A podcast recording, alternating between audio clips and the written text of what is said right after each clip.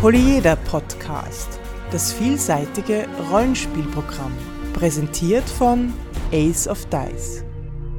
Herzlich willkommen zur vierten Folge des Polyeder Podcast, wiederum fast live aus Wien. Heute zu den Themen Sandbox und Finsterland. Mein Name ist Alexander. Mein Name ist Markus. Und los geht's. Unser Wort des Monats ist die GNS-Theorie. G steht für Gamist, N steht für Narrativist und S steht für Simulationist. Es geht darum, eine Theorie zu entwickeln, an was sich Rollenspiele orientieren und wie Rollenspiele funktionieren. Also quasi, was jemand erreichen möchte oder was, ihn, was jemanden eigentlich dazu bewegt, ein Rollenspiel zu spielen. Kann man so sagen? Ja, und an was sich auch Regelsysteme orientieren. Das sind eben diese drei Kategorien. Erstens, Gamist. Also es geht um das Spiel im Rollenspiel. Es geht um die Herausforderung, um das Gewinnen. Es geht um kampforientierte, regelorientierte Systeme. Das ist eine mögliche Ausrichtung. Das heißt, aus, der, aus dieser Game Mist Perspektive stelle ich mir quasi Fragen wie, wie muss ich spielen, dass mein Charakter überlebt? Was muss ich tun, damit ich möglichst viele Punkte in der einen oder anderen Richtung bekomme? Oder wie muss ich meine Aktion anlegen, damit die Probe möglichst einfach ist? Solche Dinge? Ja, oder welche Fertigkeiten nehme ich, damit mein Charakter am idealsten funktioniert? Die zweite Ausrichtung ist Narrativist, also erzählerisch. Da geht es sehr stark um die Geschichte, um die Charaktere, um die Entwicklung der Charaktere, um dramatische Spannungsbögen. Es ist eben erzählorientiert. Das heißt, Konflikt und Moral spielen eine große Rolle, nehme ich an. Ja, genau. Also so ein typischer Vertreter von einem Spiel, das sehr stark in diese Richtung orientiert ist, wären die ganzen World of Darkness Spiele, Vampire, Werewolf, aber auch, finde ich, Call of Cthulhu. Und der letzte Punkt, das S ist für Simulationist oder simulationistisch. Da geht es darum, eine in sich schlüssige Welt darzustellen. Man will also ein komplexes, ineinandergreifendes System darstellen, zum Beispiel eine realistische, in Anführungszeichen, Fantasy-Welt, eine greifbare Science-Fiction-Welt oder was es auch immer ist. Ja, ich glaube, Plausibilität ist, glaube ich, ein, ein, ein wichtiger Punkt. Das ist, oder Konsistenz. Mhm. Und, und, und auch die Frage, wie, wie fühlt sich ein bestimmter Charakter an, wie fühlt sich ein Vampir an, glaube ich, ist das Beispiel, wie fühlt es sich an, ein Vampir zu sein oder als Vampir Hunger zu haben. Der Punkt davon ist, dass die Ansprüche dieser verschiedenen Arten Rollenspiel zu sehen oder aus Rollenspiel Gewinn zu ziehen, sich manchmal widersprechen. Der Gamist hat manchmal Streit mit dem Narrativist oder mit dem Simulationist. Ja, wobei man sagen muss, dass die Theorie ja nicht besagt, dass ein Spieler ein Gamist oder Narrativist oder Simulationist ist, sondern äh, dass einfach Elemente mehr oder minder Schwerpunkte setzen, die halt in die eine oder andere Richtung. Also man darf es nicht, man darf das nicht so verallgemeinern. Man kann nicht sagen, ein Spiel oder ein Abenteuer oder ein Spieler ist gemistisch oder simulationistisch geprägt. Es sind immer einzelne Elemente. Ja, es geht weniger um die Schubladen als um Tendenzen, die sich manchmal widersprechen und das wollte er aufzeigen. Also, das kennen wir ja alle. Handeln wir jetzt der Charaktermotivation entsprechend oder handeln wir so, dass die Story gut weitergeht? Genau. Oder will ich meinen Charakter so ausbalancieren, dass es total fair ist? Also spielerisch fair.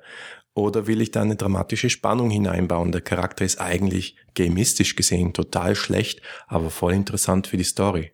Oder will ich eine coole Geschichte, die aber statistisch gesehen oder realistisch gesehen total daneben ist. Also wie oft kann man eigentlich dem Cthulhu-Mythos begegnen, ohne dass es dann unrealistisch wird? Warum begegnet immer uns der Cthulhu-Mythos, wo er doch eigentlich so geheim ist seit Jahrtausenden? Ich glaube, als Orientierungssystem ist die GNS-Theorie praktisch und interessant. Äh, der Ron Edwards hat die ja nachher auch noch weiterentwickelt. Ja, überhaupt von Ron Edwards auch, er hat ja auch den Aufsatz System Does Matter, äh, ist ja auch der Urheber dessen und das ist ja auch, aber das nehmen wir uns ein anderes Mal vor. Und wir grüßen einen befreundeten Podcast damit.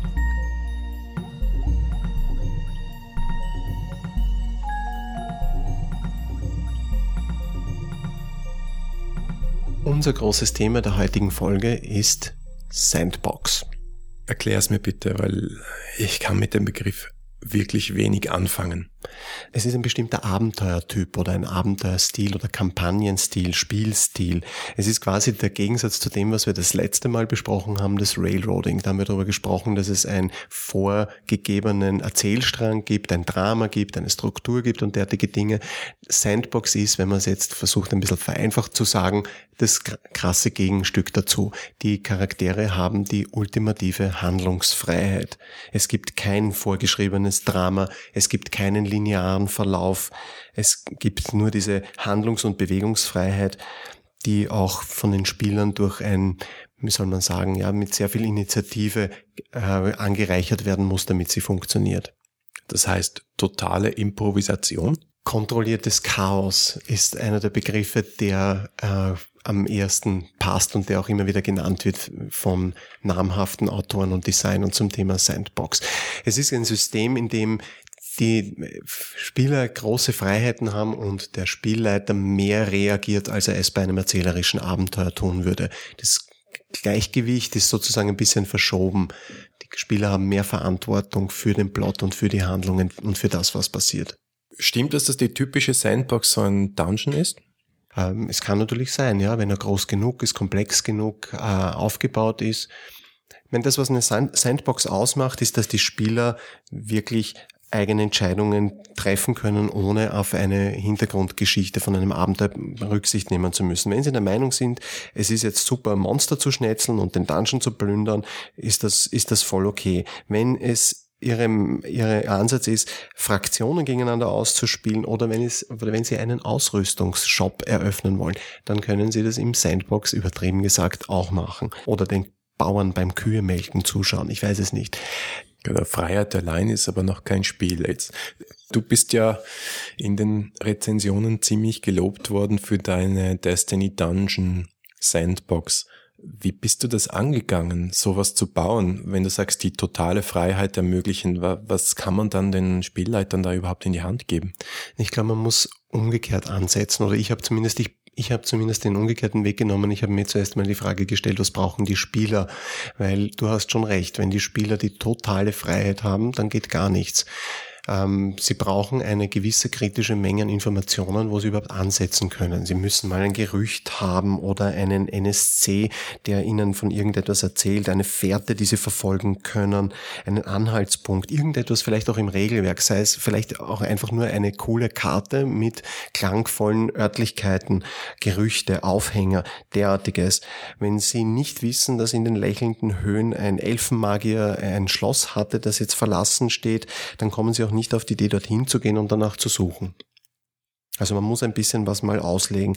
Und das war mein Ansatz. Ich habe mal begonnen, die Sandbox so zu bauen, dass die, dass die, dass eine Reihe von Örtlichkeiten im dastanden und ausgearbeitet waren. Mhm.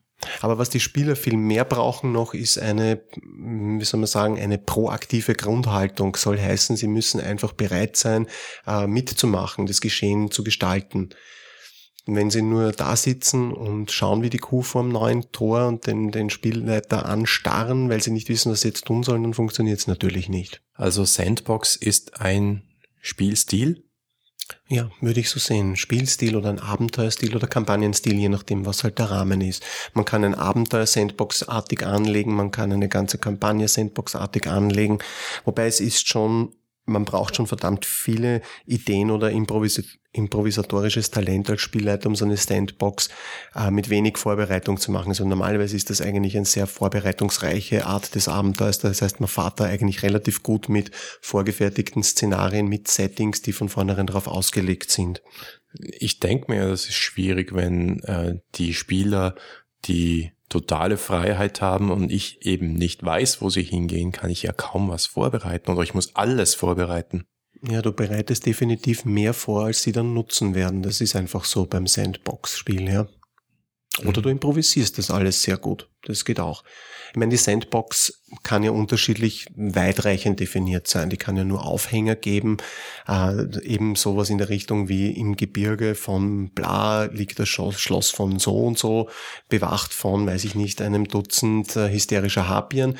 Es kann aber auch sehr viel mehr ins Detail gehen und äh, beschreiben, wie das Schloss ausschaut, wie bis wohin man sich nähern kann, bevor die Harpien anspringen, woran man es auch von der Ferne erkennen kann. Also da sind ja die, die Sandboxen sehr unterschiedlich von der Granularität. Mhm. Und wie macht man das als Spielleiter dann wirklich spannend, wenn einmal der erste, äh, der erste Auslöser ausgelöst ist und sie auf irgendwas anspringen? Äh, wie geht's dann weiter? Wie kann ich mir das vorstellen, so ein Sandbox-Spiel? Ich würde es so handhaben, dass man auf jeden Fall mehrere Fährten von vornherein auslegt. Also nicht einen Köder hinwirft, den die äh, Spieler nehmen müssen und ansonsten können sie nur in der Taverne sitzen und Däumchen drehen, weil dann sind wir wieder beim Railroading.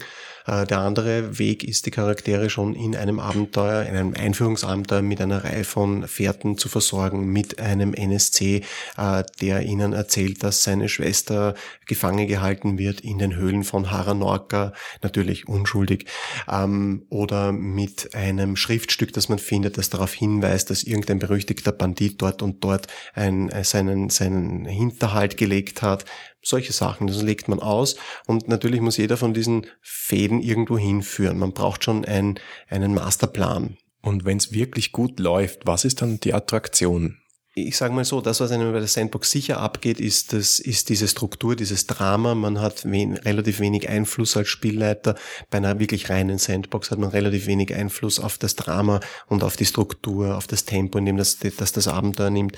Und die Steuerbarkeit ist natürlich auch irgendwo ähm, gering, weil man hat relativ örtlich gebundene Komponenten. Es sei denn, man bewegt sich dann in Richtung äh, NSCs und Fraktionen, dann sind wir schon beim sogenannten World in Motion Konzept, wo es dann eben mehr darum geht, mit NSCs zu interagieren, wo man Parteien miteinander ausspielen kann. Es machen sehr viele moderne äh, Systeme und Abenteuer so, dass sie quasi die örtlichen Gegebenheiten sandboxartig äh, präsentieren und daneben die Fraktionen, die NSCs, die Parteien, die quasi äh, irgendwo involviert sein können, beschreiben deren Zielsetzungen, beschreiben deren Methoden, beschreiben und dann den Spielleiter überlassen, wie er das alles kombiniert.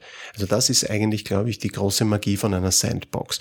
Und es ist, glaube ich, der, ähm, wie soll man sagen, zeitgemäßere Ansatz, Abenteuer auch zu schreiben und zu präsentieren, den Leuten das Handwerkszeug in die Hand geben und zu sagen, nicht das, was ich mir als äh, Rollenspieldesigner oder Autor ausgedacht habe, ist jetzt das, wie ihr das zu spielen habt, sondern da habt ihr die Elemente, da habt ihr das coole Rätsel, da habt ihr die Geheimtür, da habt ihr dieses Monster, da habt ihr diesen äh, schillernden äh, Magier, der einmal so und so agiert. Und jetzt macht's was Tolles draus. Ich glaube, der, der Schlüssel ist, man darf die Fantasie der Spieler und der Spielleiter nicht unterschätzen. Da kommen unglaublich tolle Sachen raus, wenn man sie nur lässt. Das heißt, neben der Freiheit ist das Spannende an der Sandbox, dass sich Dinge entwickeln können, dass die Spieler aus ihrer Freiheit heraus eigene Geschichten, eigene Ideen weiterentwickeln können und sich da ausbreiten, aber auch die Elemente, die da ausgestreut worden sind, in ihrem eigenen Tempo und in der eigenen Reihenfolge entdecken. Es gibt ein paar berühmte Sandboxen, die ich hier noch gerne erwähnen würde. Uh, die Wilderlands of High Fantasy, ein D&D assoziiertes äh, Sandbox-Ding. Uh, die, das Keep on the Borderlands, also Festung in den Grenzlanden ähm, oder relativ neu, um zu was Neuerem zu kommen, Carcosa, ein Supplement für Lamentations of the Flame Princess, für diejenigen, die da ein bisschen recherchieren wollen. Ähm, bedingt als Sandbox bezeichnen würde ich die Plotpoints von Savage Worlds, die gehen zwar in diese Richtung Spielerfreiheit, äh, haben aber dann doch sehr starke erzählerische Komponenten und Verläufe und Vorsicht, Eigenwerbung, Destiny Dungeon, wo 22 Szenarien drinnen sind, die wirklich auf Sandbox-Spiel optimiert sind.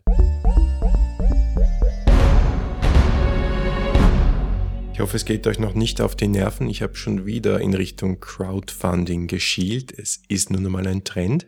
Es gibt das nächste deutschsprachige Produkt auf startnext.de, dieses Mal ein Rollenspielprodukt, und zwar heißt es Fate to Go. Dahinter äh, steckt die Kathi Schad, die auch schon das Free Fate entwickelt hatte. Ähm, ist nichts anderes als eine Übersetzung der Kernregeln von Fate.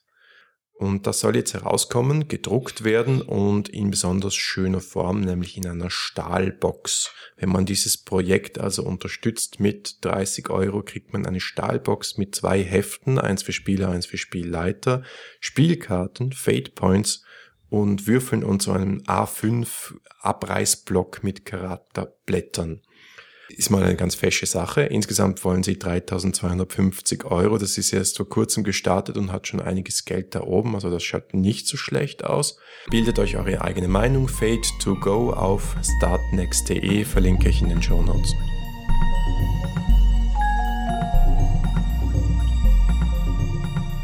So, jetzt bin ich schon ganz besonders gespannt, denn unser zweites Thema der heutigen Folge ist das österreichische Rollenspiel Finsterland. Ich kenne es ja leider überhaupt noch nicht, aber du, Markus, hast ja einen Blick darauf geworfen. Es war unvermeidlich, denn auf jeder Convention, wo ich war, wo du warst, waren auch die Leute vom Finsterland. Also erstes Mal sehr aktiv, muss ein man sagen. Ein Riesenkompliment an das Team von Finsterland, die überall sind und arbeiten an jeder Möglichkeit, ihr Spiel vorstellen und Demorunden noch und nöcher. Ja, Wahnsinn. Wie machen die das? Ja, es ist ein großes Team von Fans und auch von, von Mitarbeitern. Also geschrieben wurde das im Kern von Georg Pils und von Gregor Eisenwort. Danke auch an den äh, Georg für die äh, Rezensionsexemplare.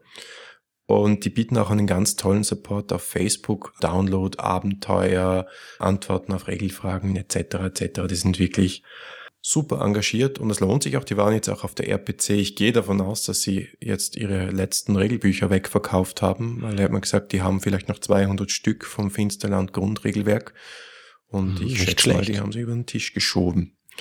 Also zum Buch selbst einmal. Es ist Hardcover, außenrum farbig, innenrum schwarz-weiß, sehr gut gedruckt, sehr gute Qualität und grundsätzlich auch ein, ein sehr solides Layout.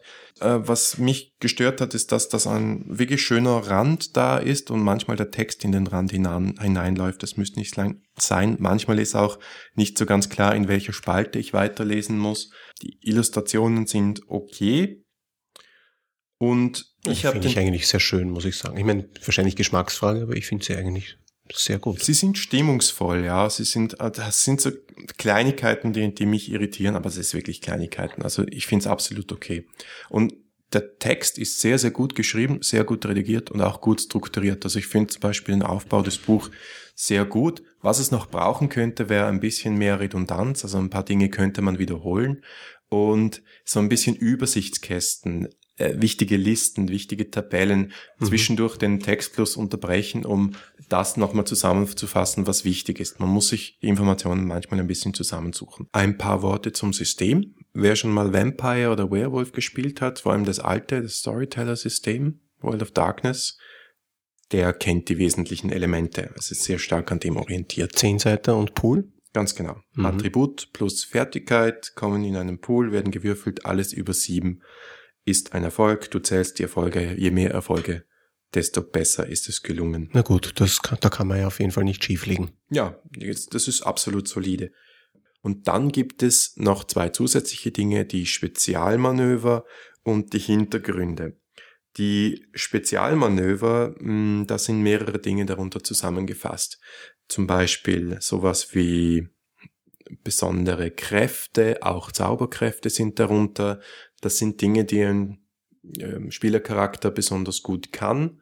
Und unter einem Spezialmanöver sind immer mehrere Untermanöver. Die kriegt man am Anfang dann, kriegt man eine ganze Liste.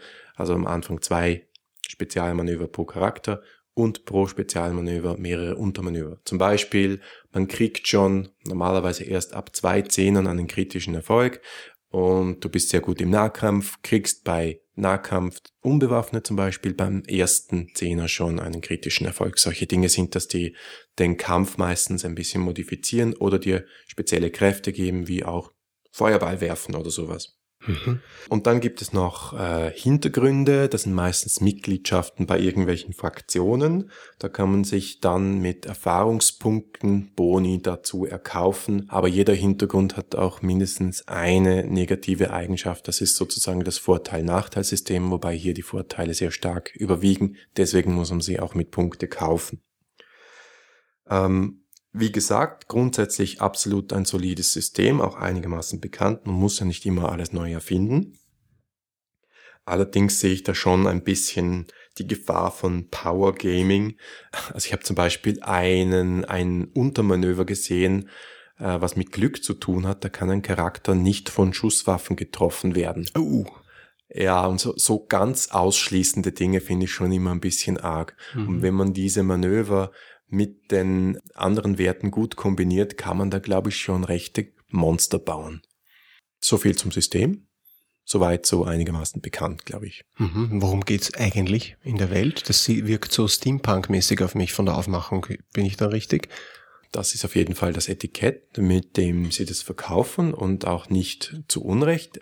Es spielt nicht in unserer Welt. Es ist eine fantastische Welt, die sehr stark an Zentraleuropa, also nicht England dieses Mal, was typisch Steampunk ist, sondern an Zentraleuropa angelegt ist, während der industriellen Revolution. Das ist so ein bisschen durchmischt. Es gibt da auch Autos schon die ersten. Es gibt natürlich Schusswaffen. Es gibt aber auch Zauberei und magische Akademien. Also es ist wenig, weniger ganz klassischer Steampunk. Es hat mich fast ein bisschen an die Warhammer Fantasy Welt erinnert, halt ohne Elfen, Zwerge, Orks.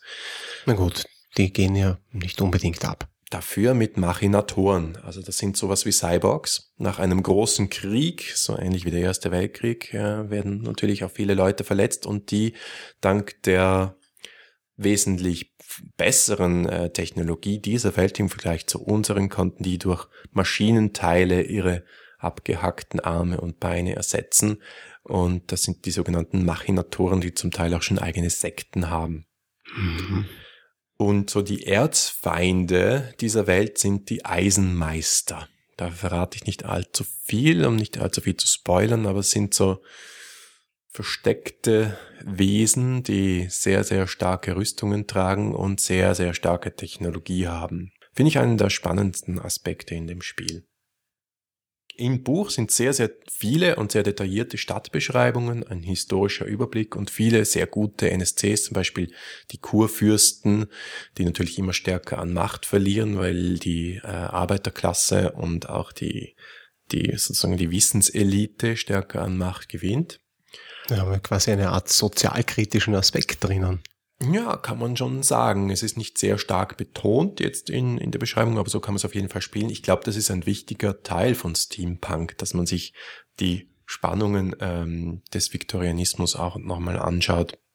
Ein paar Dinge sind mir aufgefallen bei der Welt. Für mich ist ein bisschen die absolute Trennung zwischen der Technik, der Geschichte, der Gesellschaft und der Magie ein Problem. Also diese Gesellschaft hat sich entwickelt sehr parallel zu unserer, abgesehen von der stärkeren technologischen Entwicklung, mhm. obwohl sie Magie hat. Ich habe mich dann immer gefragt, warum macht die das nicht einfach mit Magie? Warum mhm. ist sie technisch so weit entwickelt, ohne dass die Magie einen Einfluss auf die Technologie hatte? Es ist durchaus erklärt im Buch, also es gibt sehr starke Restriktionen gesellschaftlich gegenüber der Magie, die darf, darf zum Beispiel nicht im Krieg eingesetzt werden und sie darf nicht für profane Dinge eingesetzt werden. Ich darf mir nicht mit Magie mein Kaffeewasser kochen. Mhm, und wer überwacht das? Ja, die Akademien. Aha. Ja, natürlich gibt's auch. Das hat schon bei Harry Potter nicht funktioniert. Wahrscheinlich sind dann spannendsten Abenteuer auch bei den Zauberern, die sich nicht daran halten. Also mir hat ein bisschen dieses Zusammenspiel zwischen Technik und Magie gefehlt. Aber es kommt als nächstes Quellenbuch auch ein Technologiebuch heraus. Also ich bin sehr gespannt, ob da vielleicht noch mehr kommt und auch mehr erklärt wird, warum diese äh, Machinatoren überhaupt funktionieren und warum diese Gesellschaft so weit fortgeschritten ist. Ich persönlich habe jetzt noch nicht so den Funken gefunden, den für mich die Atmosphäre des Finsterlandes ausmacht. Es sind sehr viele Dinge da, man kann sehr viele unterschiedliche Dinge auch anspielen. Es ist irgendwie sandboxig, mhm. kann man schon fast sagen. Aber so diesen einen Satz, ja, diesen Elevator Pitch, was ist das Spiel und warum soll ich spielen, nicht all die tausenden anderen, die da draußen sind, habe ich noch nicht für mich gefunden. Zu den Abenteuern noch ein Wort. Es gibt ja dieses äh, gratis Einstiegsabenteuer ich halte es noch einmal ins Mikrofon. ein kleiner Gefallen heißt das von Georg Pils. Und es gibt auch ein Einstiegsabenteuer im Grundbuch und es gibt viele auf einer Seite kurz beschriebene Abenteuer im Netz zum Download. Ich muss sagen, die haben mich ein bisschen irritiert. Wie das? Weil wir haben ja letztes Mal die Railroad verteidigt, mhm. aber diese Abenteuer sind jetzt weniger ein Schienenverkehr als eine Mine, wo man reingeht und wenn man durch den Eingang durch ist, fällt hinten der Stein, also bricht der Gang zusammen und man kann nur durch den nächsten durchgehen. Es ist extrem geradlinig. Ich bin mir bewusst, dass es absichtlich ist, um den Einsteigern den Einstieg leichter zu machen. Mhm. Aber so Sätze wie, wenn dieser Kampf schief geht und die Spieler verlieren, ist das Abenteuer zu Ende, mag ich nicht. Ja, das gibt dem Spielleiter, der vielleicht auch ein Neuling ist, für mein Gefühl die falschen Signale. Das andere, was mich äh, irritiert hat an dem Abenteuer, sowohl hier als auch im Grundbuch, ist, dass es in jedem anderen Setting ebenso leicht hätte stattfinden können. Ja, das ist schade. Ja, für, es sollte ein Einstiegsabenteuer für mein Gefühl so ein richtiger Showcase sein, wo du sagst, wow, wow, ja, so, so ein Monster habe ich noch nie gesehen oder so eine Art der Struktur des Abenteuers habe ich noch nie gesehen oder so ein Charakter habe ich noch nie gespielt. Gut, wenn man einen Machinatoren spielt, ist das vielleicht was anderes. Weil würde sich sie eigentlich anbieten. Ne? Das Genre ist ja doch ein bisschen enger als die große weite Welt der Edo-Fantasy. Ups, schon wieder ein Spezialbegriff. Ja, genau. Elfenzwerge Orks, Elf-Dwarves Orks.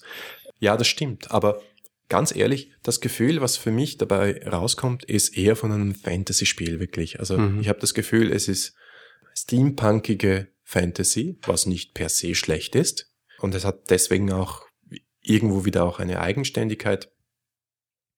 Aber eben in den Abenteuern kommt mir das Besondere an dem System noch zu wenig raus. Alexander, jetzt ich habe es dir jetzt nur erzählt und du hast es noch nicht gelesen. Was ist so dein Eindruck? Na, ich bin wahrscheinlich der Falsche, um, äh, um da gefragt zu werden, weil ähm, das Genre, dieses Steampunkige, das ist nicht so mein Ding. Weil du gesagt hast, das System ist so ein bisschen White Wolf äh, orientiert. Das finde ich, ist möglicherweise ein bisschen eine vertane Chance, wenn das wirklich so ist weil ich bin ein Anhänger davon System und Welt. Das haben wir eh letztes Mal besprochen, dass die zusammengehören sollten und irgendwie so eine Einheit, eine fühlbare Einheit bilden sollten. Ich weiß nicht, ob das jetzt hier so der Fall ist. Ich hatte wirklich nicht den Eindruck, dass das so ist. Also ich hatte den Eindruck, man nimmt da ein System, das bewährt ist und stülpt äh, was anderes drauf. Und das kann durchaus funktionieren, aber das System verleitet mich in keiner Art und Weise zu einem gewissen Spielstil und noch dazu fehlt dann das, was an White Wolf spannend war, was an Vampire spannend war, nämlich diese Zerrissenheit der Charaktere, die Geschichte mit dem Blut für die Vampire. Also das, mhm. was dieses System einzigartig gemacht hat, wurde herausgefiltert, um es etwas generischer zu machen. Und für mein Gefühl ist nichts dazugekommen, was das jetzt wieder einzig macht, jetzt von den Regeln her. Ich kann euch trotzdem ans Herz legen, das euch mal anzuschauen, weil die Jungs von Finsterland sind ja wirklich auf jeder Convention, also setzt euch rein, schaut euch ein Probespiel an, lest ins Buch rein oder wenn euch das Thema Steampark interessiert, dann äh, schaut zu Amazon, bestellt euch das unter Umständen oder schaut euch mal die Sachen an, die es zum Download gibt, um ein Gefühl dafür zu kriegen, weil es ist auf jeden Fall ein Projekt, das unterstützenswert ist. Das war sicher nicht das letzte österreichische Rollenspiel, das wir uns im Rahmen unseres Podcasts zu Gemüte äh, führen werden, aber leider war das die vierte Folge des Polyeder Podcast. Und wir freuen uns wieder auf euer Feedback. Das motiviert uns. Schickt uns Mails an polyeder at aceofdice.com, Kommentare auf Facebook, ähm, äh, Replies auf Twitter oder natürlich im Blog unter polyeder.aceofdice.com. Danke fürs Zuhören und bis in zwei Wochen. Ciao.